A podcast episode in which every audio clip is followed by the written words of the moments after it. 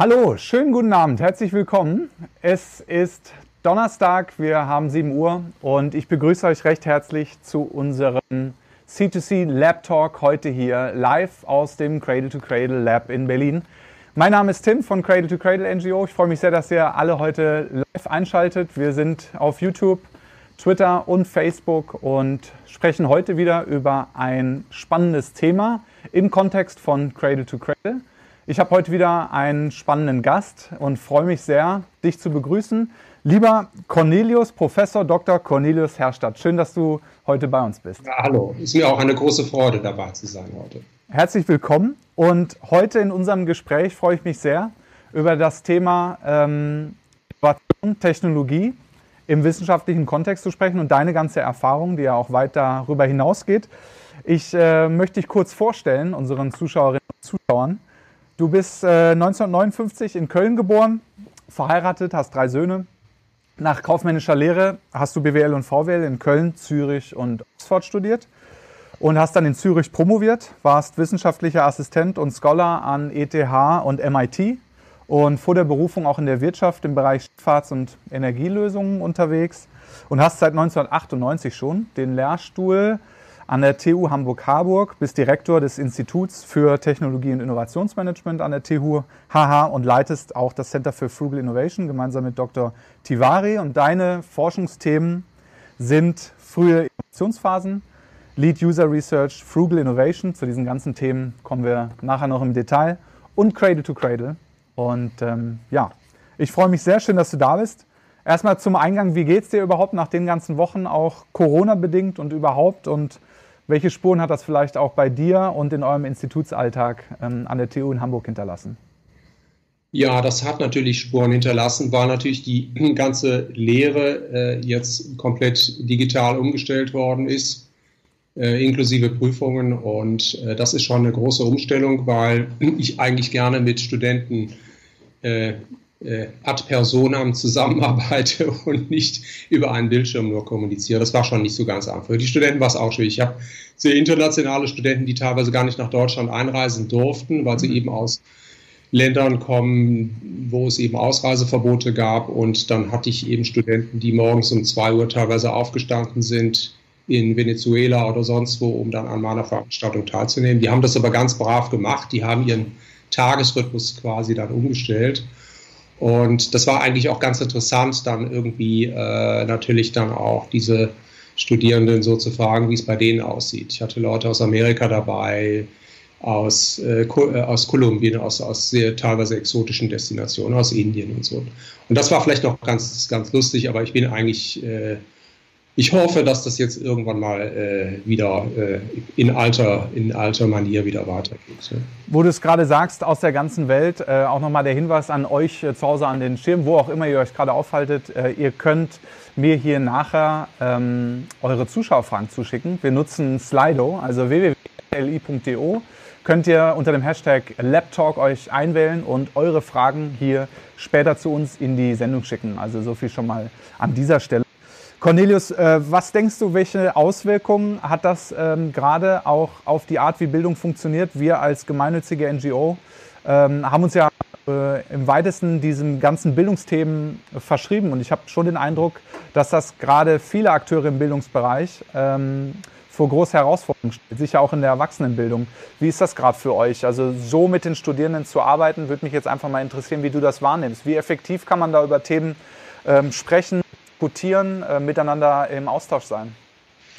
Also äh, was aufgefallen ist, ist es doch sehr, sehr schwierig, äh, über Zoom oder über Skype große äh, Studierendenmengen zu aktivieren. Ja, also wenn man natürlich ein kleines Seminar hat mit ein paar Leuten, geht das relativ äh, einfach, aber meine Vorlesungen äh, haben doch meistens so 50, 60 Teilnehmer und da den Einzelnen irgendwie zu aktivieren, Fragen zu stellen oder mitzumachen, das ist nicht so ganz einfach. Und man kann eigentlich auch nicht eine Veranstaltung äh, zwei Stunden so am Bildschirm durchziehen. Das heißt, wir haben uns viele Dinge einfallen lassen, um die Leute irgendwie, also im schlimmsten Fall vom Einschlafen zu bewahren äh, und spielerisch sozusagen dann mit äh, mit kleinen Quiz-Geschichten, spielerischen Elementen versucht, die Leute irgendwie am, einfach dabei zu behalten. Ne? Ich glaube, dass das ist für Universitäten sehr schwierig. Ja. Mhm. Und das kommende Wintersemester wird ja, wie es aussieht, auch nicht sehr viel anders aussehen. Das mhm. heißt, wir dürfen bei uns kleinen Gruppen bis, glaube ich, maximal 20 oder 25 Studierende dann äh, unterrichten unter strengen Hygieneauflagen und ja. Bedingungen. Das heißt mit Maske und Arte, also mit, mit dem ganzen Zirkus. Und das Ganze funktioniert ja auch nur so lange, äh, bis es nicht wieder einen Lockdown gibt. Und ob es den gibt, das weiß ja keiner. Ne? Das heißt, wir sind im Moment auch eigentlich alle ziemlich angeschlagen. Und äh, die, wir haben sehr viele Studierende aus dem Ausland, 20 Prozent, 35 äh, Prozent Ausländeranteil, die kriegen teilweise gar keine Visa in den Ländern, um jetzt nach Deutschland einzureisen. Ah, ja. Das heißt, wir werden weniger Studierende haben. Ja. Mhm. Wir müssen denen, die nicht kommen dürfen, ja, äh, eben auch irgendwie was bieten. Ja. Und in Deutschland ist es ja noch, sagen wir mal, weil die meisten Studiengänge ja eigentlich doch kostenfrei sind, ist es jetzt so, dass man sagt, naja, na gut, also das kostet ja nichts. Die Kollegen in Amerika oder in Australien oder in Neuseeland, die teilweise sehr teure, kostenpflichtige Studiengänge haben, äh, die haben Riesenprobleme, äh, weil die können natürlich auch nicht mehr die Studiengebühren einfach ah, einsetzen. Ja. Das geht natürlich nicht, ja. Und meine Kollegen in Australien sorgen sich im Moment sehr, weil auch permanent angestellte oder festangestellte Mitarbeiter und Professoren entlassen werden. Mhm. Und zwar großen renommierten Universitäten. Ja, ja großen, also das ist eine schwierige Zeit, ja. Und äh, ähm, ja, und wir sind nicht darauf vorbereitet gewesen, aber ich bin erstaunt, wie schnell wir doch dann letztendlich äh, reagieren konnten. Also normalerweise dauert ja an Universitäten alles unerträglich lange, aber dieser Schock, wahrscheinlich auch Unterschiede ja. Der eine hat es wahrscheinlich besser gemacht, der andere vielleicht nicht so gut, aber irgendwie hat es ja dann doch insgesamt funktioniert. Das ist eigentlich schon erstaunlich. Ja, ja was du sagst, trifft uns natürlich ähm, in gleichem Maße äh, in unseren Arbeitsbereichen als ähm, Cradle-to-Cradle-NGO haben wir auch viele große Veranstaltungen gemacht. Den internationalen Kongress haben wir ja gerade noch Corona über die Bühne gebracht.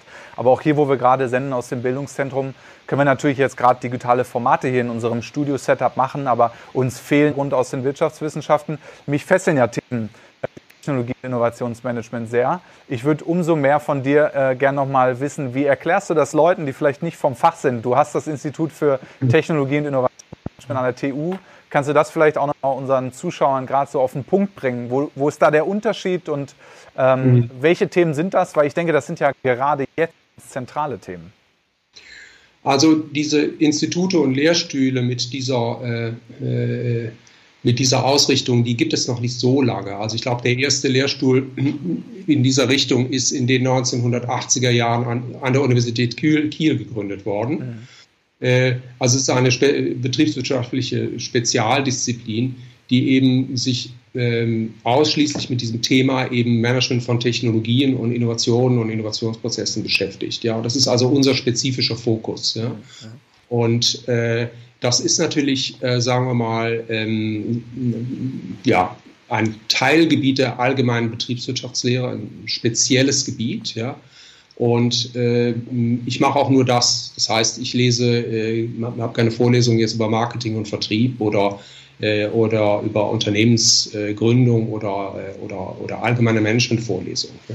Und wie sich das im Grunde genommen, wie man das sich vorstellen kann, ist dieses Forschung über Innovation, die ist natürlich schon älter. Also bereits in den 1920er Jahren hat ja äh, Alois Schumpeter in Amerika äh, über das Thema Innovation geforscht, mhm.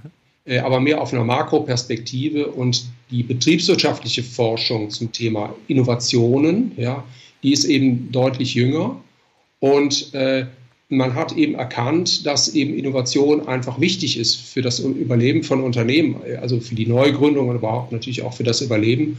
Und dann hat man irgendwie den Ahnung gehabt, naja, das lohnt sich schon, das genauer und spezifischer anzugucken, um zu verstehen, wie kann erfolgreich systematisch innoviert werden. Und das ist eigentlich auch unser Thema. Also wir gucken ja hin, und versuchen zu verstehen, wie legen Unternehmen Innovationsprozesse so an, dass dabei eben erfolgreiche Innovation dann am Ende herauskommt. Also neue Produkte, neue Dienstleistungen, neue mhm. Geschäfte.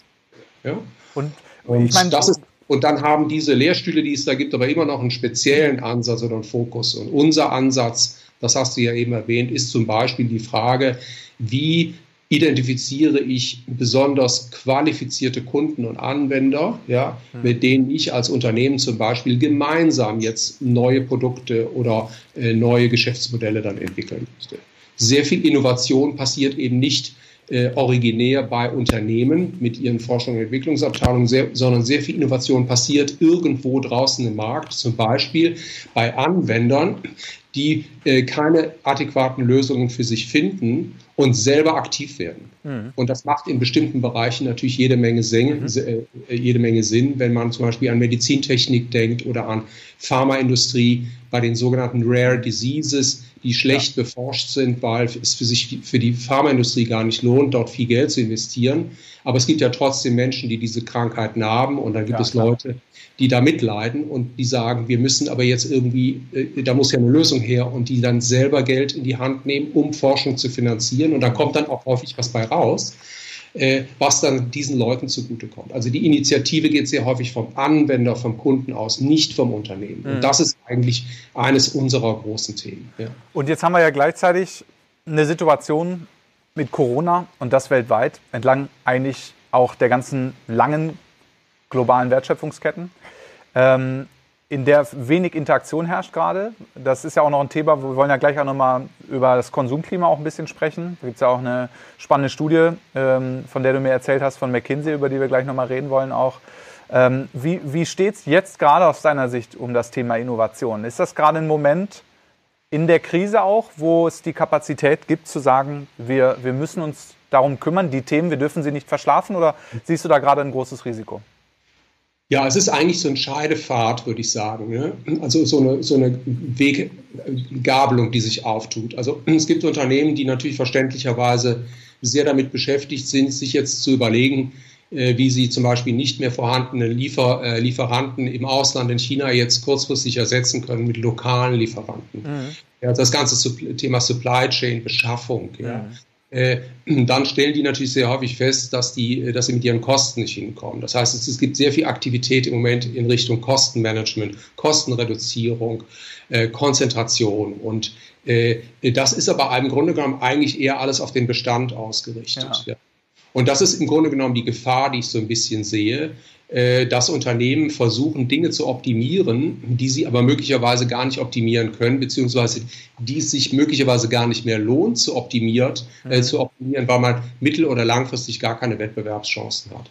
Und es gibt die anderen, die vielleicht sagen, oh, das hätte ich jetzt auch gerne. Und ähm, dann gibt es die anderen, die sagen, Mensch, äh, wir müssen im Grunde genommen komplett neu denken. Das heißt, wir können, wir können und wollen eigentlich das, was wir in der Vergangenheit so gemacht haben, nicht mehr weitermachen, sondern wir müssen im Grunde genommen jetzt echte Durchbruchsinnovationen generieren, ganz neue Wege gehen, neue Geschäftsmodelle, neue Zugänge zu Kunden und Dinge anders machen. Und das ist vielleicht jetzt diese Chance, ja, dass man einem Grunde genommen jetzt nach dieser, nach dieser, ja, gefühlten Pause, die wir im Moment haben, mhm. die ja eigentlich keine Pause ist, wenn man sich die Infektionszahlen anschaut. Richtig. Mhm. Äh, dass man nach dieser gefühlten Pause sagt, na gut, das war jetzt so eine kleine Delle, ja, das war jetzt halt einfach so, aber jetzt volle Kraft wieder voraus und im Grunde genommen, wir müssen wieder aufholen, wir müssen wieder das aufholen, was wir jetzt versäumt haben. Und ich glaube, das ist der falsche Weg, sondern die Chance war, für viele jetzt diese Zeit ja zu nutzen, um zu reflektieren, darüber nachzudenken, äh, wollen wir vielleicht in Zukunft bestimmte Dinge anders machen, anders anlegen, ja. ja und den Markt anders ansprechen und dann sozusagen jetzt versuchen, den Weg zu gehen, um nicht Gefahr zu laufen, dass wieder bei einer weiteren Pandemie oder bei einer weiteren Krise sozusagen man wieder einfach wieder nur zurückfällt ja. und wieder feststellt, dass die Lieferanten wieder nicht liefern können oder dass diese äh, die Lieferketten nicht funktionieren oder die Bezugsquellen oder wie auch immer. Das ist, glaube ich, das glaub, ist die Gefahr. Und ich weiß nicht, ich habe keine Statistik darüber, ich weiß es nicht, ja, äh, aber ich vermute mal, ähm, es ist der kleinere Anteil der Unternehmen, der jetzt so radikal denkt und so radikal daran geht. Mhm. Aber da sprichst, du ja genau, da sprichst du ja genau das Thema an, äh, Dinge anders machen. Darum geht es ja auch bei Cradle to Cradle. Ähm, wir wollen ja gleich noch mehr auch über Geschäftsmodelle sprechen und wie äh, solche anderen Formen des Wirtschaftens und Innovationen ähm, Chancen bieten für die Zukunft. Ähm, erzähl doch mal, wie du äh, an das Thema Cradle to Cradle ähm, gekommen bist und welche Rolle ähm, äh, hat Cradle to Cradle für dich in deiner ja. Forschung aktuell? Also mal so eine, so eine generelle Beobachtung, ja, äh, zum, wie in der Betriebswirtschaftslehre vielleicht, also auch über mein Fachgebiet hinaus gearbeitet und geforscht wird. Ja. Also Forschung findet, braucht ja immer irgendwie Empirie. Und äh, die Empirie ist normalerweise oder sehr häufig sind ja Unternehmen, ja, mit ihren ja, bestehenden Prozessen und was sie eben also tun. Ja. Und wenn man sich mal anguckt, wie viel betriebswirtschaftliche Forschung ja, sich jetzt äh, sozusagen an Forschungsobjekten, also an Unternehmen oder an Industrien oder an Vorgängen orientiert, ja, die im Grunde, die, äh, äh, die das Thema Nachhaltigkeit oder Sustainability oder Circular Economy eben hier sich sozusagen auf die Fahne schreiben, dann ist das ein sehr kleiner Anteil. Mhm. Und das habe ich eigentlich nie so richtig verstanden, denn für uns Forscher ist es eigentlich, ist eigentlich ja egal, ja, ob wir uns mit Unternehmen beschäftigen, die einfach nur jetzt äh, salopp formuliert einfach viel Kohle machen, ja, mhm. oder ob wir uns mit Unternehmen äh, beschäftigen, die äh, aus unserer Sicht das Richtige tun und auch langfristig sozusagen richtig unterwegs sind. Ja. Und ich habe deshalb vor, vor einigen Jahren für mich entschieden, also wenn wir Forschung machen und wenn wir uns mit Unternehmen beschäftigen, dann möchte ich mich eigentlich mit Unternehmen beschäftigen, von denen ich den Eindruck habe, ja, die sind richtig unterwegs. Mhm. Und ein Indikator dafür ist eben sozusagen, äh, ist eben Cradle to Cradle und die Unternehmen, die ja auch in Cradle to Cradle irgendwie nachgewiesenerweise unterwegs sind. Das heißt, wir haben schon vor Jahren angefangen, uns explizit mit Unternehmen in Deutschland, in äh, Österreich, äh, also im deutschsprachigen Raum zu befassen, ja, die Cradle to Cradle zertifiziert sind, ja, weil wir den Eindruck hatten, das ist einfach ein gutes Sample, ja, und das macht eigentlich Sinn. Und darüber lernen wir auch noch mehr sozusagen, äh, äh, verstehen wir noch besser sozusagen, welche Themen und Probleme diese Unternehmen haben. Und ich finde das irgendwie sympathischer, ja, als jetzt äh, Unternehmen zu beforschen, äh, die eigentlich, ähm, naja, nicht gerade einen positiven Footprint äh, hinterlassen. Ja, da sprichst du auch was an. Da wollen wir jetzt nochmal ins Detail gehen. Hier nochmal der Hinweis auch an unsere Zuschauerinnen und Zuschauer. Ihr könnt uns äh, Fragen schicken hier, die ich gleich mit in meiner Diskussion mit Professor Dr. Cornelius Herstadt. Geht auf slido www.sli.do und mit dem Code LAPTALK schickt uns eure Fragen hier auf die Bühne. Äh, Cornelius, lass uns gleich weiter einsteigen. Du hast ähm, äh, mir von deiner Doktorandin erzählt, die äh, in der ersten äh, ganz konkreten Promotion auf das Thema Cradle to Cradle sich mit den ähm, Produkten, zertifizierten Produkten in Unternehmen in Deutschland auseinandergesetzt hat. Du hast mir gesagt, da ging es auch äh, einmal um Erfolgsfaktoren, aber auch Barrieren. Vielleicht können wir da mal äh, schon mal tiefer reingehen. Was, was sind so die, äh, die Themen, die ihr da über diese Promotion beforscht habt und vielleicht auch schon Findings, über die wir diskutieren können? Ja, also die Promotion ist noch nicht abgeschlossen. Ähm, das ist äh, eine Mitarbeiterin, äh, Victoria Drabe, die sich seit einigen Jahren bei mir eben explizit mit dem Thema Cradle to Cradle ja auseinandersetzt und die ähm, unter anderem versuchen wollte zu verstehen, ja, äh, was sind eigentlich Erfolgsfaktoren ja, bei der Implementierung von Cradle to Cradle in Unternehmen. Ja. Und ähm, ein, ich möchte da jetzt nicht viel, zu viel sagen, weil ähm, das ist ein Dilemma. Die Arbeit ist ja noch ja. nicht sozusagen eingereicht und ja. veröffentlicht. Und ich muss jetzt aufpassen, dass ich nicht Dinge sage, ähm, äh, die dann im Grunde genommen äh, nicht mehr sozusagen den Innovationsgehalt haben, den man vor einer äh, Promotion erwartet. Aber einer der Befunde ist, und das ist auch nachvollziehbar, dass äh, natürlich die Rolle äh, der, des Top-Managements oder der Geschäftsleitung hier wichtig ist. Und was wir einfach gesehen haben, und das ist ja wahrscheinlich auch deine eigene Beobachtung, ist, dass es einfacher zu sein scheint in eigentümergeführten Unternehmen. Mhm. Ja. Äh, wo der sozusagen der verantwortliche Top-Manager auch gleichzeitig ein Mehrheits- oder immerhin Anteilseigner an seinem Unternehmen ist, dass es in dieser, diesen Unternehmen leichter ist, diese Dinge anzutreten. Ja? Und das macht ja auch Sinn. Also wenn Harry-Olf Grupp eben sagt, wir machen jetzt ein Cradle-to-Cradle-T-Shirt, dann wird das gemacht. Ja? Mhm. Äh, und ich meine, wir kennen ihn ja beide, ja. Und äh, ich kann mir vorstellen, das wird dann auch nicht weiter diskutiert. Ja? Das ist sehr hilfreich, ja, äh, weil sozusagen diese lähmenden, ja, diese eher lähmenden Diskussionen, ja, im Sinne von ja, aber das geht gar nicht und äh, also dieses Suchen nach Gründen, warum nicht, dann sehr stark abgekürzt wird. Mhm, verstehe. Also siehst du da. Das ist eines dieser Themen. Das heißt, diese Verantwortung übernehmen, mhm. ja, auf Geschäftsleitungsebene und dann im Grunde genommen wirklich, also wirklich Objective setzen, Ziele setzen, ja, Mitarbeiter äh, dafür gewinnen, einsetzen und machen und dann äh, Probe and Learn, also ausprobieren und versuchen sehr schnell irgendwie erste positive Ergebnisse äh, dann zu haben, die man zeigen kann. Ja, und so habe ich es ja auch immer erlebt. Ja, so treten die auch auf. Und das sind eben diese, diese Signale, die dann in den Organisationen auch äh, natürlich sehr schnell Vertrauen auslösen. Es ist sehr viel schwieriger in Konzernunternehmen, also quasi bottom-up, ja, aus der, aus der sozusagen aus, äh, aus, aus der Abteilungsebene heraus solche Dinge dann nach oben in die Konzerne reinzutragen. Das ist fast unmöglich, ja. Und wir haben ja letztes Jahr auf dem Kongress oder vorletztes Jahr eben der, einen der, der, der, der Herren Brenningmeier erlebt, wir haben das C&A-Beispiel ja gehabt. Ich weiß nicht, wie es bei C&A Brenningmeier gelaufen ist, aber ich wäre nicht erstaunt, obwohl das ja ein riesen globaler Weltkonzern ist, dass auch Herr Brenningmeier hier selber im Grunde genommen sehr dahinterher war ja, und ein persönliches Interesse hatte. Und darum geht es, glaube ich. Es geht darum, dass man Leute hat, die persönlich davon überzeugt sind, dass das eine sinnvolle Sache ist, ja, und die dann aber auch die Management-Power haben zu sagen, komm, wir machen das jetzt, ja, und nicht irgendwie nur im Grunde genommen immer abwägen, ähm, was, äh, welche, ne, welche negativen Konsequenzen könnten damit möglicherweise verbunden sein, sondern eher den unternehmerischen Mut haben zu sagen, komm, wir machen das und wir lernen dabei und äh, äh, dann, dann, und dann überlegen wir, ob wir es breiter ausrollen oder nicht. Du hast jetzt das Thema Top-Management-Commitment angesprochen. Äh, was dort auch anklang, gerade bei dem, was du gesagt hast, das ganze Thema Widerstände. Ähm, das kommt dann von oben, aber wünschenswerterweise auch von unten, weil dann der Prozess womöglich leichter oder auch wirklich innovativer läuft.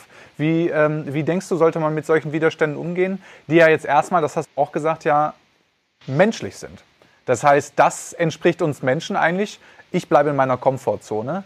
Äh, wie kriegen wir denn die Leute in diesen Organisationen, äh, vornehmlich jetzt in den Unternehmen, die es ja umsetzen sollen, wie kriegen wir die denn aus dieser Komfortzone dann auch bewusst raus und gestalten, gestalten diesen Wandel so, dass Innovation am Ende nicht gebremst wird von unten oder im Mittelmanagement? Also ich glaube, das Beste, was man machen kann, ist solche Leute oder Unternehmen, die auf diesem Weg sind und wo, wo dieses, diese gefühlten Barrieren auftauchen, die ja auch durchaus berechtigt sein können, weil zum Beispiel Lieferanten nicht in der Lage sind, Farben zu liefern, ja, mhm. Die im Grunde genommen umweltfähig sind, ja, und man dann plötzlich möglicherweise gar nicht weiß, woher man jetzt seine, seine Farben herbeziehen soll, ja.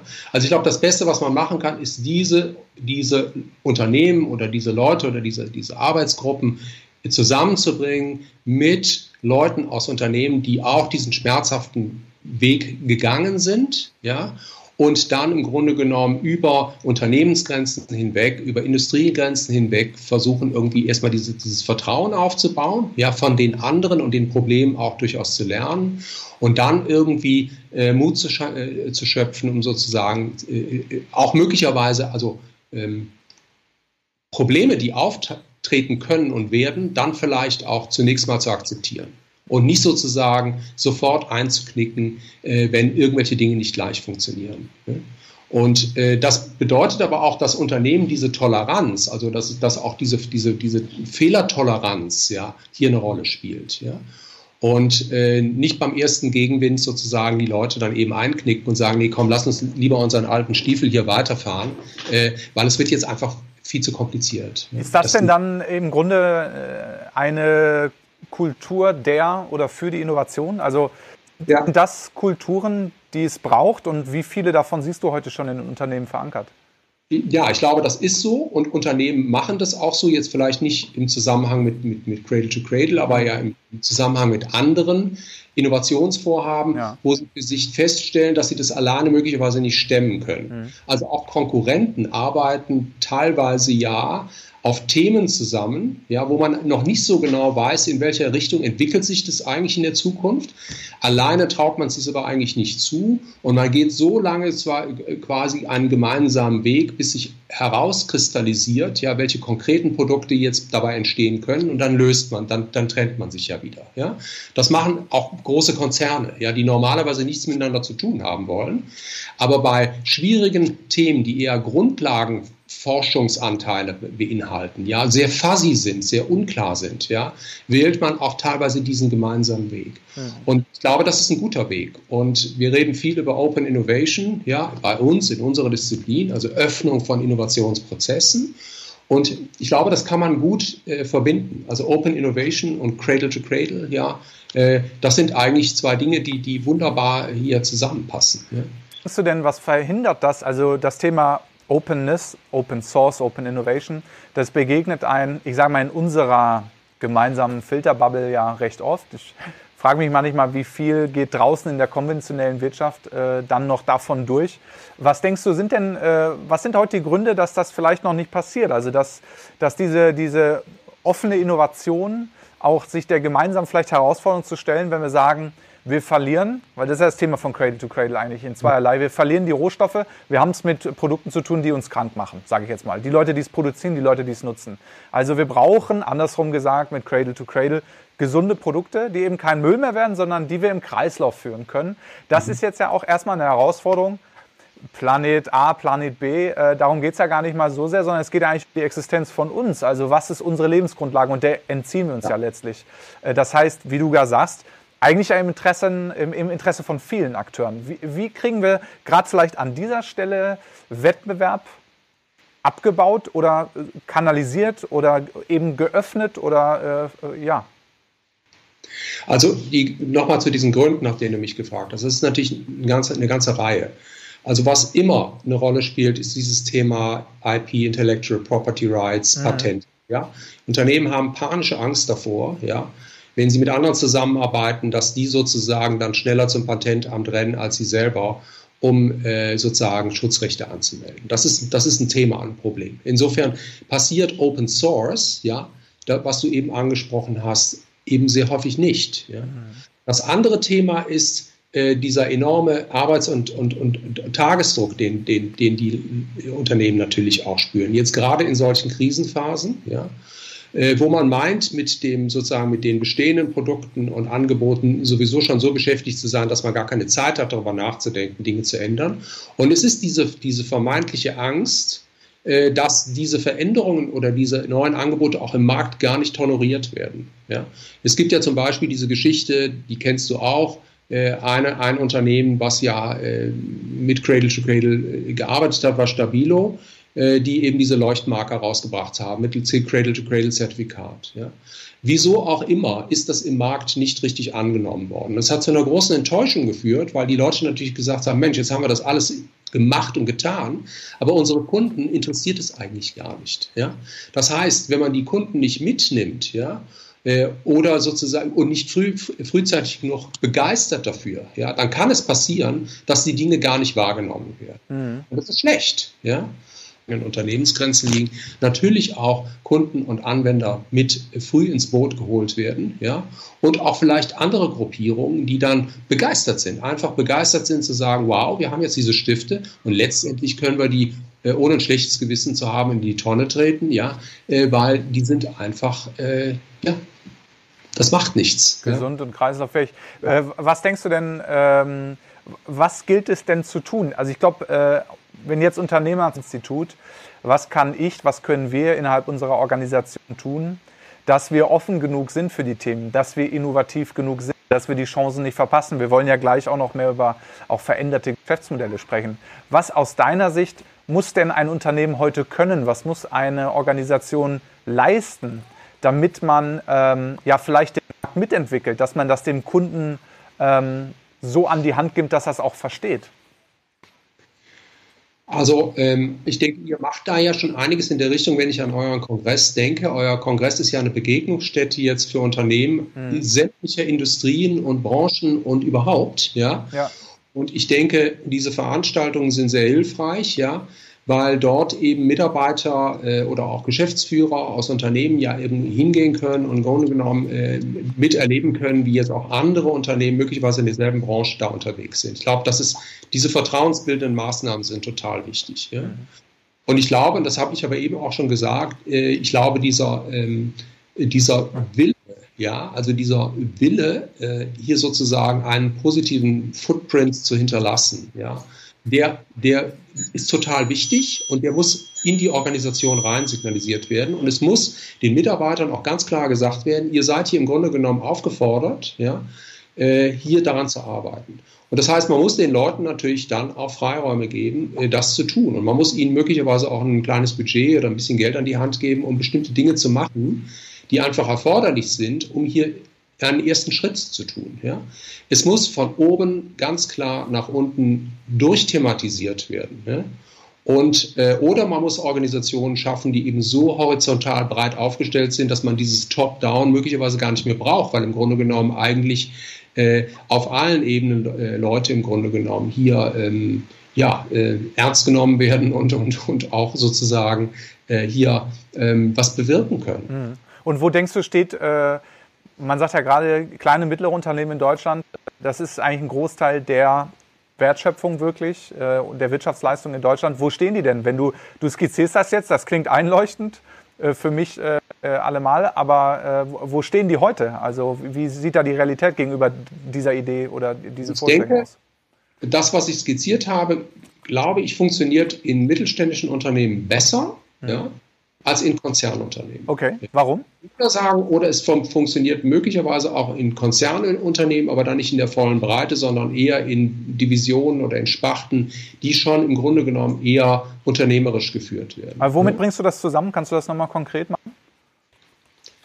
Es ist ähm, im Grunde genommen diese, diese persönliche Verantwortung, die Leute ja, für äh, ihr Unternehmen, ja, für ihre Mitarbeiter und für ihre Kunden und für die letztendlich dann ja für den erwarteten Kreis, für die Umwelt ja empfinden ja. und die die im Grunde genommen das da einen Akzent setzen wollen, aber auch den Eindruck haben, dass sie das leisten können äh, und nicht im Grunde genommen dadurch Schaden nehmen. Ja? Und große Konzerne funktionieren eben häufig nicht so, ja, äh, sondern sie funktionieren eben irgendwie anders. Mhm. Und sie fördern eben nicht Leute, die nach vorne getreten und sagen, so, ja, wir machen das jetzt einfach.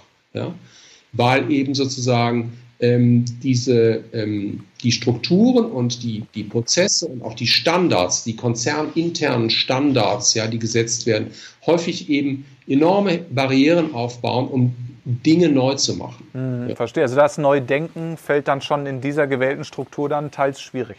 Ja, und, und, und, und gerade große Konzerne sind natürlich auch sehr stolz auf ihre Strukturen, Prozesse und ihre Standards, ja.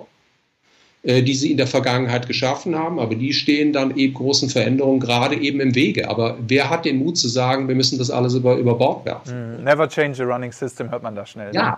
Und äh, äh, ja, und die, der Erfolg der Vergangenheit ist ja äh, nicht ein guter Berater für die Zukunft. Ja, äh, aber auch das einzugestehen ist schwierig. Mhm. Ja, schwierig. Vor allen Dingen, wenn man sich überlegt, wie lange Verweilzeiten von Vorständen in deutschen äh, DAX-Konzernen heute mhm. so üblich sind. Ich glaube, die liegen bei zweieinhalb oder drei Jahren. Ja, ich meine mal Hand aufs Herz. Wer hat da den Mut zu sagen, komm, ich reiß jetzt hier das Ruder rum, ja? Äh, äh, und selbst wenn er es macht, ja, wenn er nach drei Jahren äh, nicht mehr dabei ist, ja, wie geht es denn dann bitte weiter? Ja. ja. Die Dinge sind natürlich nicht in zwei Jahren zu leisten. Ne? Nee, das ist klar. Ich glaube, da braucht es langfristige Perspektiven. Du hast gerade von unserem Kongress gesprochen. An der Stelle äh, vielleicht auch nochmal der Hinweis, das Ruder äh, rumreißen, äh, hast du gerade so schön gesagt. Wir wollen da mitwirken. wir wirken da mit als Akteur, der diesen Wandel mit nach vorne bringt. Cradle to Cradle NGO setzt sich dezidiert ähm, über alle Branchen hinweg und äh, in der Wirtschaft, aber auch mit Verbänden, äh, Wissenschaft, wie wir heute diskutieren, äh, aber auch in der Politik dafür ein, wir mehr Cradle to Cradle sehen, dass es verstanden wird über die Bildungsarbeit, dass wir aber auch Akteure zusammenbringen, so wie wir heute unser digitales Kaminfeuer hier äh, sozusagen entfachen und verstehen wollen, auch was, wie Innovationsforschung ähm, äh, dazu beiträgt. Und wer zu unserem Gelingen und unserer Bildungsarbeit äh, beitragen kann, ähm, kann gerne ähm, spenden. Äh, ihr fahrt mehr dazu unter c2c.ngo. Äh, folgt uns auch gerne auf all unseren Kanälen, um auf dem Laufenden zu bleiben. Und wer diese Arbeit unterstützen möchte, so ein Format wie ähm, das hier heute Abend, unsere C2C Lab Talks, äh, sehr gerne als Spender oder Fördermitglied. So viel als kurzer Werbeblock mal so in der Mitte. Ja. War ja ein gutes Stichwort. Ich äh, bin immer auf der Suche danach. Aber Cornelius, lass uns doch gleich weiter ähm, sprechen. Das Thema Geschäftsmodelle. Das klang ja jetzt eigentlich auch schon äh, vielfach ähm, an. In unserem Vorgespräch haben wir es ja auch schon ein bisschen diskutiert. Du sagst, ähm, einfach nur einzelne Aspekte ersetzen, das, das hilft oft nicht. Wir müssen eigentlich alles nochmal neu denken. Also äh, was kannst du uns mal so ein bisschen auch einführend äh, über das Thema äh, veränderte oder auch eben ganz neue Geschäftsmodelle äh, berichten, so aus deinem Thema? Gut, großes Thema, ich versuche es kompakt zu machen. Ja. Also das, das Denken äh, in Unternehmen ist ja nach wie vor sehr stark effizienzgesteuert. Ja? Und äh, Unternehmen, insbesondere große Unternehmen, haben immer in Kategorien wie Mass Manufacturing, also Massenfertigung, große Stückzahlen, Skalierung in solchen Dimensionen gedacht. Und da sind wir äh, Betriebswirte oder Volkswirte ja auch nicht so ganz unschuldig dran, ja, weil äh, die entsprechenden Theorien und Modelle, also wie Economies of Scale und Scope und all dieses, diese ganzen wunderbaren Geschichten kommen ja letztendlich aus der, aus der aus der nationalökonomischen äh, äh, Forschung. Mhm. So, und die Frage ist, äh, geht das hier so weiter? Das heißt, das Ganze läuft ja eigentlich immer, das Modell ist immer, immer, immer mehr, immer größer, ja, Wachstum. Äh, äh, in der Corona-Krise wurde, wenn irgendwie etwas gesagt wurde in den Nachrichten über Auswirkungen für die Bundesrepublik oder für andere Länder, wurde ja immer das Thema GDP, also Bruttosozialprodukt, Bruttoinlandsprodukt. Also wir sind ja sehr äh, sagen wir mal, äh, ähm, monodimensional unterwegs, was, was ökonomische Dimensionen anbelangt. Ja? So, und die Frage ist ja generell, ja, ist das, ist das sinnvoll? Mhm. Ich persönlich, das spürst du, habe den Eindruck, es ist nicht sehr sinnvoll. Und wir sollten uns vielleicht deshalb äh, wieder an anderen Tugenden orientieren, die früher mal eine Rolle gespielt haben. Also mhm. früher und ich sage früher, äh, dann war das so vielleicht meine Kindheit und hast dir gesagt, ich bin 1959 geboren, also ich bin ja doch schon ein älterer Knabe. Ich kann mich dann noch so an Dinge erinnern, ja, die damals auch noch, als ich klein war, eine Rolle gespielt haben. Und das waren so Dinge wie Qualität, mhm. ja. Qualität im Sinne von wirklich guten Produkten, die lange halten. Ja? Also wenn du dir die Werbekampagnen der Firma Miele anguckst aus den 60er oder 70er Jahren, da hast du den Eindruck, ja, wenn man sich so eine Maschine gekauft hat, die überlebt nicht nur eine, sondern zwei Familiengenerationen. Mhm, ja? ja. So, das war wichtig. So, und ich denke, das ist ein wichtiges Thema für Deutschland. Warum? Weil deutsche Unternehmen oder auch wir, äh, die deutsche Industrie im Ausland nach wie vor als eine qualitätsorientierte Industrie wahrgenommen wird. Made in Germany. Mhm. Ja, wir reden zwar viel über Hightech mhm. und so ein Zeug, ja, aber es geht eigentlich im Kern um diese German Quality. Das ist eigentlich ein Pfund, was wir haben. Ja. So. Und wenn man jetzt sagt, okay, also gibt es andere Wege, Geld zu verdienen, als jetzt möglichst viel zu produzieren und in die Märkte reinzudrücken, in Klammern, diese Produkte müssen dann ja bitte nicht möglichst lange leben, sondern sollen ja bitte auch definiert irgendwann kaputt gehen, damit Leute sich bitte wieder neu also kaufen. Stichwort geplante Obsoleszenz. Ja, Planned Obsolescence, ja. Wenn man das mal zur Seite lässt und, und sich überlegt, kriegt man es anders hin, ja, dann sehe ich hier gerade für deutsche Unternehmen eigentlich enorme Chancen. Ja. ja. Und ein schönes Beispiel, was aber leider nicht in Deutschland läuft, äh, aber mit einem deutschen Unternehmen zu tun hat, ist, äh, äh, was die Firma Bosch zum Beispiel in den, in den Niederlanden macht mit ihrer Blue, äh, Blue Movement Geschichte. Dort werden eben zum Beispiel also weiße Wareprodukte, Waschmaschinen, äh, Kühlschränke, Tiefkühltruhen nicht verkauft, mhm. sondern die werden dort in den Märkten, also Nachfragern, Kunden zur Verfügung gestellt. Und da gibt es eben entsprechende Nutzungspläne. Und diese Produkte sind hochqualitative Produkte, äh, denn die kommen dann irgendwann wieder zurück zu Bosch.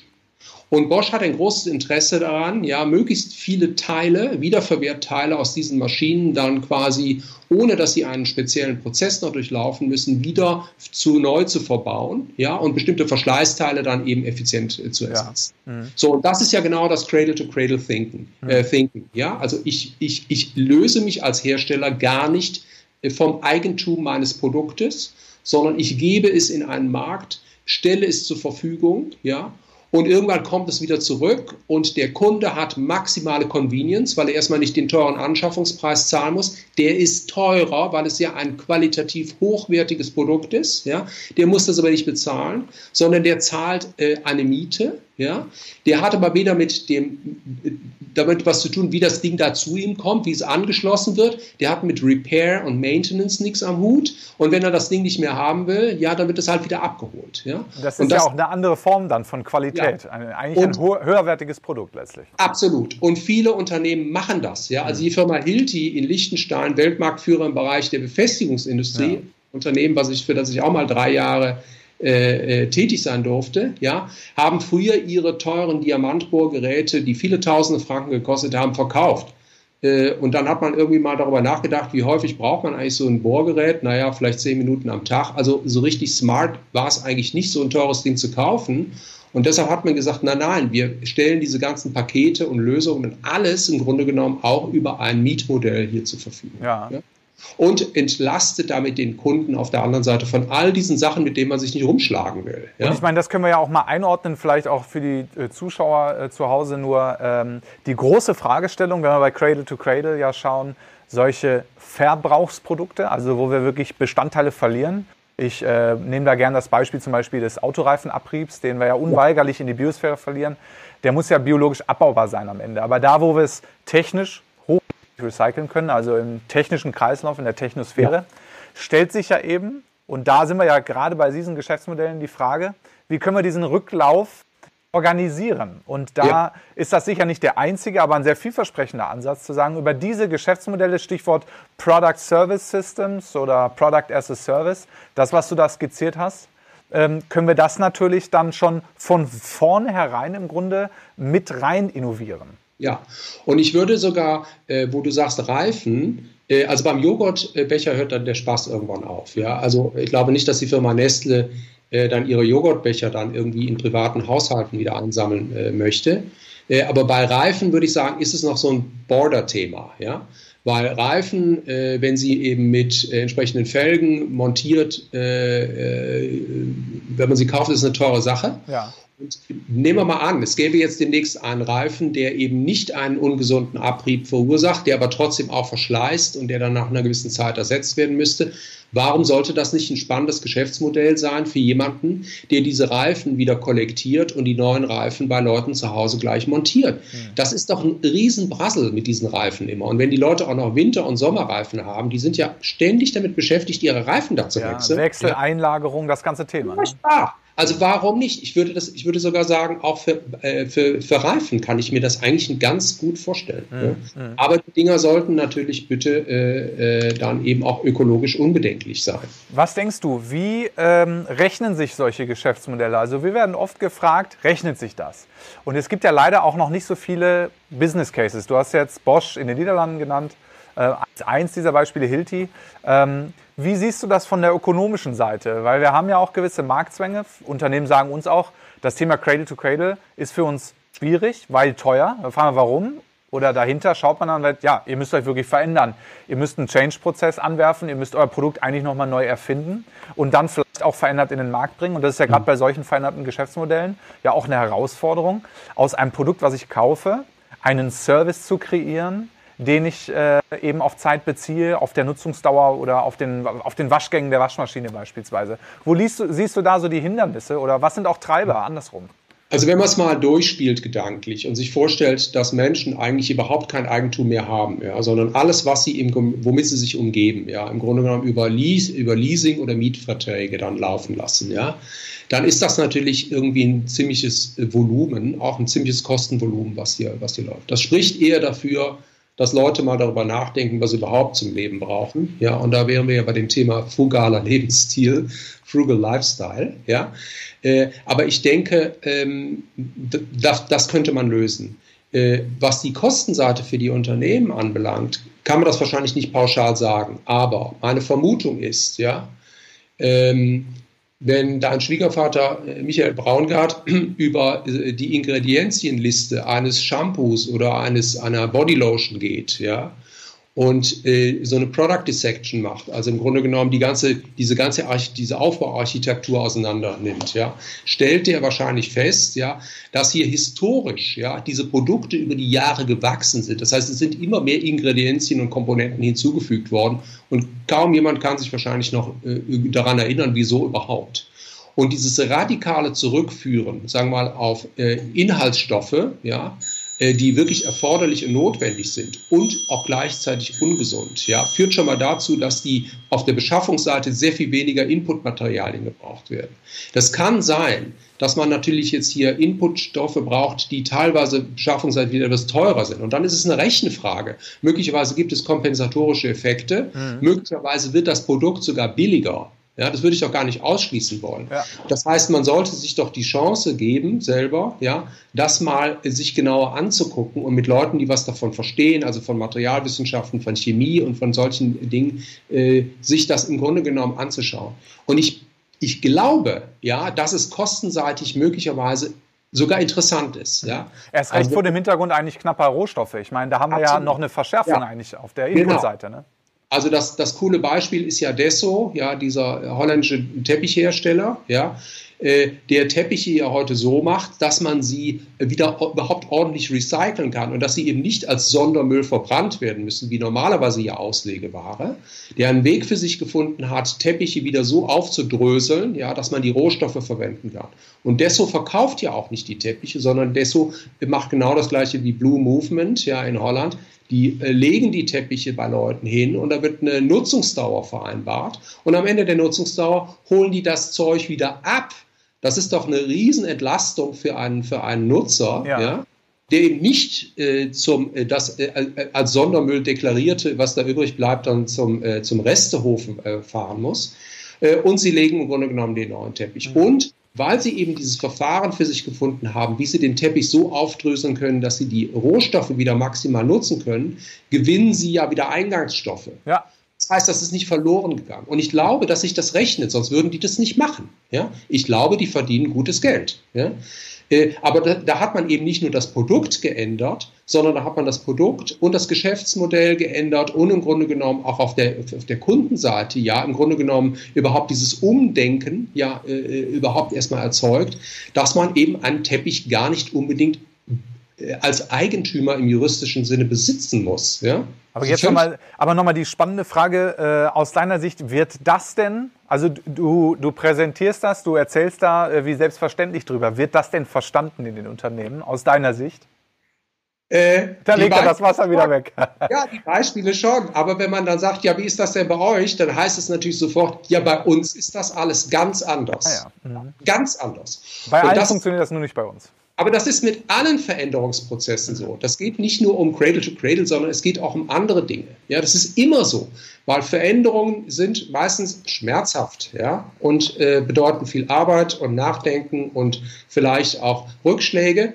Und äh, ich glaube, bin felsenfest davon überzeugt, dass das geht. Ja? Man kann das machen. Man braucht eben nur dann Leute, die dabei sind, ja, und sagen, okay, let's try it, ja. Und äh, ähm, also so ein lustiges Beispiel. Wir reden ja gleich vielleicht noch, wenn wir noch ein paar Minuten haben, über das Thema äh, frugale Innovation. Ja, deine Uhr hat nämlich schon geklingelt. Also die ja. hat uns gezeigt, vor ein paar Minuten war es noch eine Viertelstunde. Also wir haben nur noch zehn. Da müssen wir auf oh. jeden Fall jetzt gleich zu kommen. Ja. Also ich drücke auf die Tube. Ja. Also wir beschäftigen uns ja auch mit mit diesen frugalen, sogenannten frugalen Innovationen. Um es ja. ganz kurz zu machen, das sind Produkte, die eigentlich äh, die Kundenbedürfnisse im Kern treffen. Mhm. Ja aber sonst eigentlich nicht viel drumherum haben. Das okay. heißt, die im Grunde genommen von ihrem Leistungsspektrum ein ganz klar zu, äh, zugeschnitten sind. Die sind kostenseitig viel günstiger. Ja. ja, ja. Und äh, sie sind, im, und daher sind sie eben attraktiv. Und zwar nicht nur jetzt für Leute, die sich vielleicht wenig, nicht unbedingt weniger mehr, also mehr leisten könnten, sondern auch für Leute, die sagen, ich will gar nicht mehr. Ja? Ich will nicht ein Handy haben, mit, wo ich 98 Prozent der Funktionen eben einfach gar nicht nutzen. Mhm. Ich will das. Nicht, ja? So. Und das Thema ist ja so, ist virulent, so seit ungefähr gefühlt zehn Jahren im Markt. Und sehr früh, als wir damit angefangen zu haben zu arbeiten, ja. saß bei mir im Büro ein äh, äh, Forschung und Entwicklungsvorstand eines, eines, eines großen Unternehmens, der allerdings Teil eines großen Konzerns war. Und der sagt, wir sollen das jetzt hier in Deutschland bei allen Konzerngesellschaften einführen. Können Sie mir helfen, das zu tun? Und habe ich gesagt, ja, äh, habe ich noch nicht gemacht, aber äh, machen wir. Ja? So, und dann passierte eben, äh, und dann passierte eben ein Projekt und so ein Versuch und, und, und, und das war sehr erfolgreich und das hat funktioniert, wunderbar. Ja? Äh, aber das war im Grunde genommen dieses, dieses Modell, was ich am Anfang beschrieben habe. Big Boss sagt, Jungs, ja, macht es einfach, ja. Mhm. Und ich will nicht hören, es geht nicht. Zeigt mir, dass es geht, ja. Und dann funktioniert das. Das heißt, dieser Impuls, ja, dieses, dieser, die, ne, also auch ein bisschen Druck, mhm. ja, ist nicht schlecht, ja. Weil das nämlich zeigt, den Leuten das Signal gibt, wow, wenn Big Boss das will, dann hat er wahrscheinlich auch Verständnis dafür, wenn es ein bisschen länger dauert oder wenn es ein bisschen mehr kostet oder wenn es vielleicht nicht beim ersten Mal funktioniert. Weil dem ist das ernst. Ja, dem ist das ernst. Und ich glaube, das ist der wichtige Punkt. Und kannst du, das ist nämlich auch eine Zuschauerfrage äh, von uns, mal äh, das Thema äh, frugale Innovation, Frugal Innovation und Cradle to Cradle zusammenbringen? Also äh, was haben diese beiden Themen aus deiner Sicht miteinander zu tun? Ja, also wenn wir von äh, äh, Frugalität reden, dann meinen wir eigentlich, äh, sagen wir mal, vielleicht zwei Dinge und eigentlich noch viel mehr, aber zwei Dinge, die ich jetzt erwähnen möchte. Es geht einfach sozusagen, äh, und das haben jetzt vielleicht die letzten Monate mit Corona vielen Leuten ja gezeigt, ja, ja? einfach mal so diese persönliche Reflexion, ist das, was ich, wie ich konsumiert habe bisher, ist das eigentlich okay gewesen? Mhm. Ja? Und viele haben wahrscheinlich für sich festgestellt, nee, so toll ist es eigentlich nicht gewesen. Und ständig bei Salando oder bei Amazon irgendwie den 150. Sneaker zu bestellen, der dann irgendwo im, Strand, äh, im Schrank landet, ist vielleicht jetzt nicht so unbedingt ja. lebenserfüllende Geschichte. Absolut, ja? Ja. Also es geht um diese voluntary simplicity, um diese, diese bewusste ja, Entscheidung, ja, darüber nachzudenken, was brauche ich eigentlich für mich und für mein Leben und was stiftet Wert in meinem Leben. Mhm. Und dann ist man eher wahrscheinlich bei wertvollen Sachen, Dingen, die einem was wert sind. Auch da, auch in dem Zusammenhang bei qualitativ hochwertigen Produkten. Ja, lieber weniger, ja, aber dafür richtig gutes Zeug. Ja, so das ist so diese Marktgeschichte und, und, und sozusagen und dann etwas übergeordnet ist dann die Frage, also diese Affordability, also was kann man sich leisten, ja, also jetzt nicht nur die Frage, was brauche ich, sondern was kann ich mir als Person leisten, ja, äh, auf der, also ganz egoistisch gedacht und dann etwas weiter gedacht im Sinne, was kann sich die Gesellschaft eigentlich leisten und was kann sich eigentlich auch die Umwelt leisten, mhm. ja. Und es geht um, um, diese, um diese, diese, diesen sozusagen diesen gedanklichen Schritt, ja, den ich mit Voluntary Simplicity beschreiben will, also diese bewusste Entscheidung ja, für Qualität ja. und dann diesen etwas den etwas größeren Blick auf die Affordability ja, äh, für letztendlich für die Welt. Und wenn man diese beiden Dinge zusammenbringt, sieht man, dass Frug also Frugality oder frugaler Lebensstil und frugale Produkte ja, eine, ein wunderbares Kom äh, Komplementär bilden zu Cradle to Cradle, hm. ja, Circular Economy. Verstehe. Also da siehst du einfach eine Chance, mit beiden Themen gemeinsam den, den Mehrwert solcher Produkte eben noch zu erhöhen ja. auf mehreren Dimensionen. Ja, und das muss nicht äh, in Selbstkasteiung ändern, mhm. äh, enden, ja, oder in irgendwie in Armut oder in Armseligkeit. Überhaupt nicht. Das ist gar nicht der Punkt, ja. Also eine, in, in Teilen auch eine Reduzierung aufs Wesentliche durchaus ja auch. Ja. Also nur mal so ein Beispiel. Also ich bin ja wie gesagt ein alter Knabe, ein, ein, ein also so Freund, alt bis. Also ein, ein, ein, Freund meines Vaters hat sich in den 60er Jahren einen Aston Martin gekauft, mhm. ja. Und dann haben alle nur mit dem Kopf geschüttelt und haben gesagt, du bist ja völlig verrückt, denn diese Kiste hat damals schon sehr viel Geld gekostet. Und ich weiß noch, der hat damals gesagt, naja, schauen wir mal in 20 Jahren, wie es dann aussieht. Dann habt ihr äh, wahrscheinlich fünf, sechs Autos äh, in der Zeit verschlissen. Und ich werde meinen Aston Martin immer noch fahren. Das war eine gute Entscheidung. Der hat die Kiste heute noch. Ah, ja. ah. Und das heißt, der hat einfach nicht jeden Modellwechsel mitgemacht, sondern der hat eben Qualität gekauft. Und die Kenner wissen natürlich, dass ein Aston Martin, der Body, hier aus 100% Aluminium hergestellt wird. Das heißt, wenn der dann irgendwann nicht mehr äh, gefahren wird, wobei ich es nicht glaube, weil der, äh, der äh, Antiquitätenwert dieses Wagens ist äh, granatenmäßig höher mittlerweile als der ursprüngliche Kaufswert, aber man könnte ihn eigentlich auch wieder einschmelzen. Mhm, mhm. ja? Lass uns nochmal, was mich nochmal interessieren würde, ähm, so auf unseren letzten Minuten, äh, auch nochmal das Thema Frontend Innovation äh, anschneiden. ähm, diese frühe Innovation. Äh, Im Vorgespräch haben wir uns da schon kurz zu ausgetauscht. Magst du da auch vielleicht nochmal diesen Zusammenhang in der frühen ja. Phase? Ich sehe da eben äh, ein ganz großes Potenzial in der frühen Phase ja auch so ein Thema wie Cradle to Cradle im Prozess mit drin zu haben. Was sind da so deine Erkenntnisse zu? Also vielleicht nochmal so ein bisschen zur Verortung. Also wenn wir von frühen Phasen sprechen, meinen wir eigentlich das, was ganz am Anfang passiert. Das sagt ja auch der Name so ein bisschen. Ja? Also das ist im Wesentlichen Ideation und Creation. Mhm. Also äh, die Phase, wo man darüber nachdenkt, was man überhaupt innovieren möchte, ja. Ja, welche Produkte, welche Märkte man bedienen möchte und dann sozusagen diese kreative Phase, wie man dann zu entsprechenden Konzepten kommt. So, und äh, diese Phase ja, macht im Grunde genommen im Innovationsprozess eine, eine, eine, eine, relativ, eine, eine kleine, relativ kleine Prozessphase aus. Das ist ganz am Anfang und ist interessanterweise in vielen Unternehmen eigentlich die am schlechtesten, am schlechtesten bedienteste Phase, ja, weil sie hat eigentlich keine Top-Management-Aufmerksamkeit, ja, weil es gibt in dieser Phase eigentlich noch keine großen Investitionsentscheidungen, mhm. ja. Mhm. Der Vorstand oder die Geschäftsleitung kommt eigentlich dann ins Spiel, wenn konkrete Dinge auf dem Tisch liegen und es dann zu großen Investitionsentscheidungen kommt. Und das ist ein Riesenfehler, ja, denn diese Phase ja entscheidet ja letztendlich darüber, was letztendlich dieses Unternehmen dann innoviert. Ja, das ist eigentlich die wichtigste Phase überhaupt.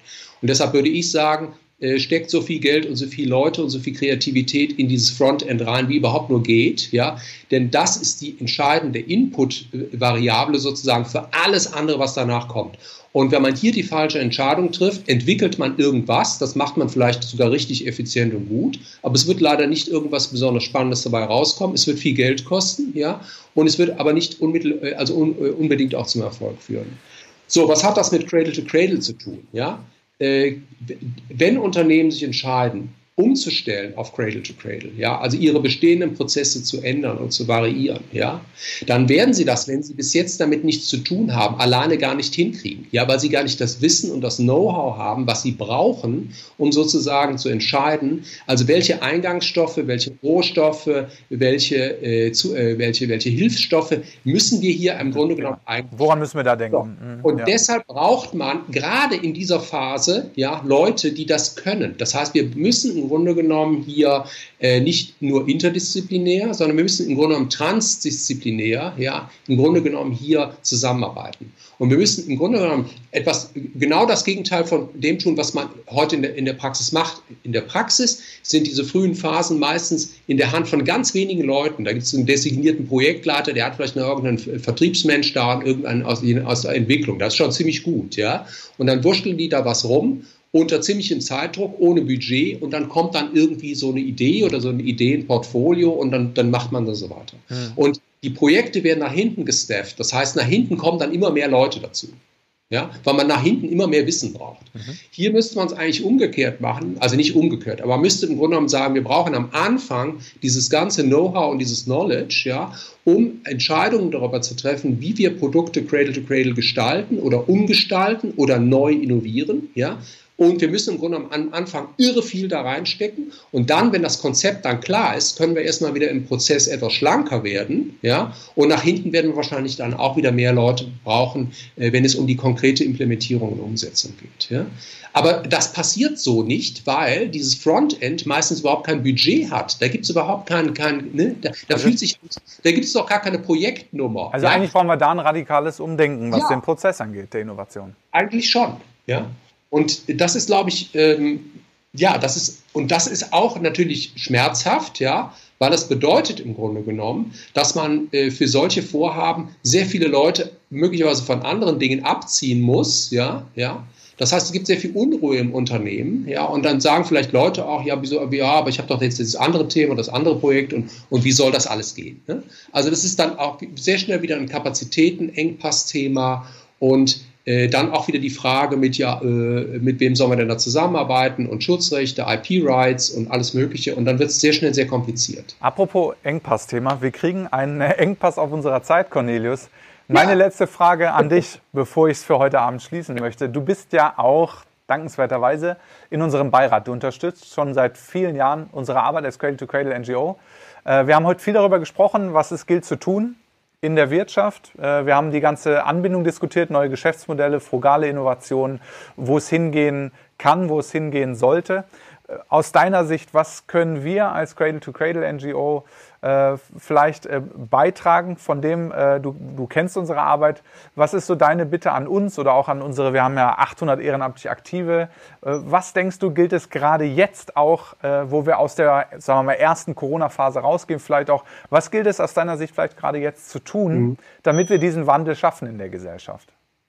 Also ich glaube, was ihr gut macht, ist äh, super Community-Arbeit. Ihr seid äh, in hast mir eben erzählt, in äh, Städten, äh, in Gemeinden, in, in äh, unterwegs, ja, also auf politischer, politischer Ebene macht ihr das ziemlich gut, ja. Äh, was glaube ich, was man noch wo, wo, man noch ein bisschen mehr auf die Tube drücken könnte, wäre eben diese Zusammenarbeit mit Unternehmen. Ja, das heißt, hier müssen äh, ähm, man kann Unternehmen natürlich dadurch zwingen, indem man sozusagen Market Pull-seitig sozusagen äh, versucht, irgendwie hier äh, Innovationen äh, zu, er, äh, zu, zu erzwingen, ja, auf, also auf der Abnehmerseite, ja, zum Beispiel jetzt über Städte oder Kommunen, ja. die dann eben nur noch mit Lieferanten oder mit Unternehmen zusammenarbeiten, die eben Cradle-to-Cradle zertifiziert sind oder sowas. Das wäre ja auch so eine Geschichte. Ja. Öffentliche denke, Beschaffung, Public Procurement. Ja, genau, öffentliche Beschaffung. Aber ich denke mal, man sollte an beiden Enden arbeiten. Das heißt, man sollte eben auch ähm, stärker mit Unternehmen zusammenarbeiten, um denen Wege aufzuzeigen, wie sie da überhaupt hinkommen. Weil ich glaube, es gibt einfach sehr viel Ratlosigkeit. Und es gibt auch sehr viel Konfusion, weil ich meine, dann gibt es natürlich auch noch einen blauen Engel und irgendwelche anderen ja. äh, äh, Labels und man sagt, mein Gott, also warum denn jetzt das? Ja, also was, was ist denn jetzt, macht denn jetzt Cradle to Cradle besser als mhm. äh, blauer Engel oder so? Ja, also sehr viel Aufklärungsarbeit, ja aber eben auch wirklich dann Unternehmen wirklich äh, ähm, nicht nur sozusagen politisch auffordern, was zu tun, sondern eben auch operativ mitnehmen und begleiten. Ne?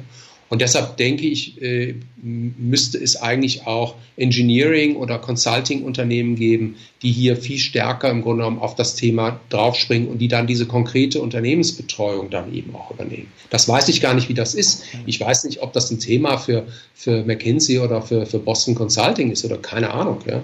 Mhm. Äh, vielleicht eher für spezialisierte äh, Engineering-Beratungsfirmen. Mhm. So.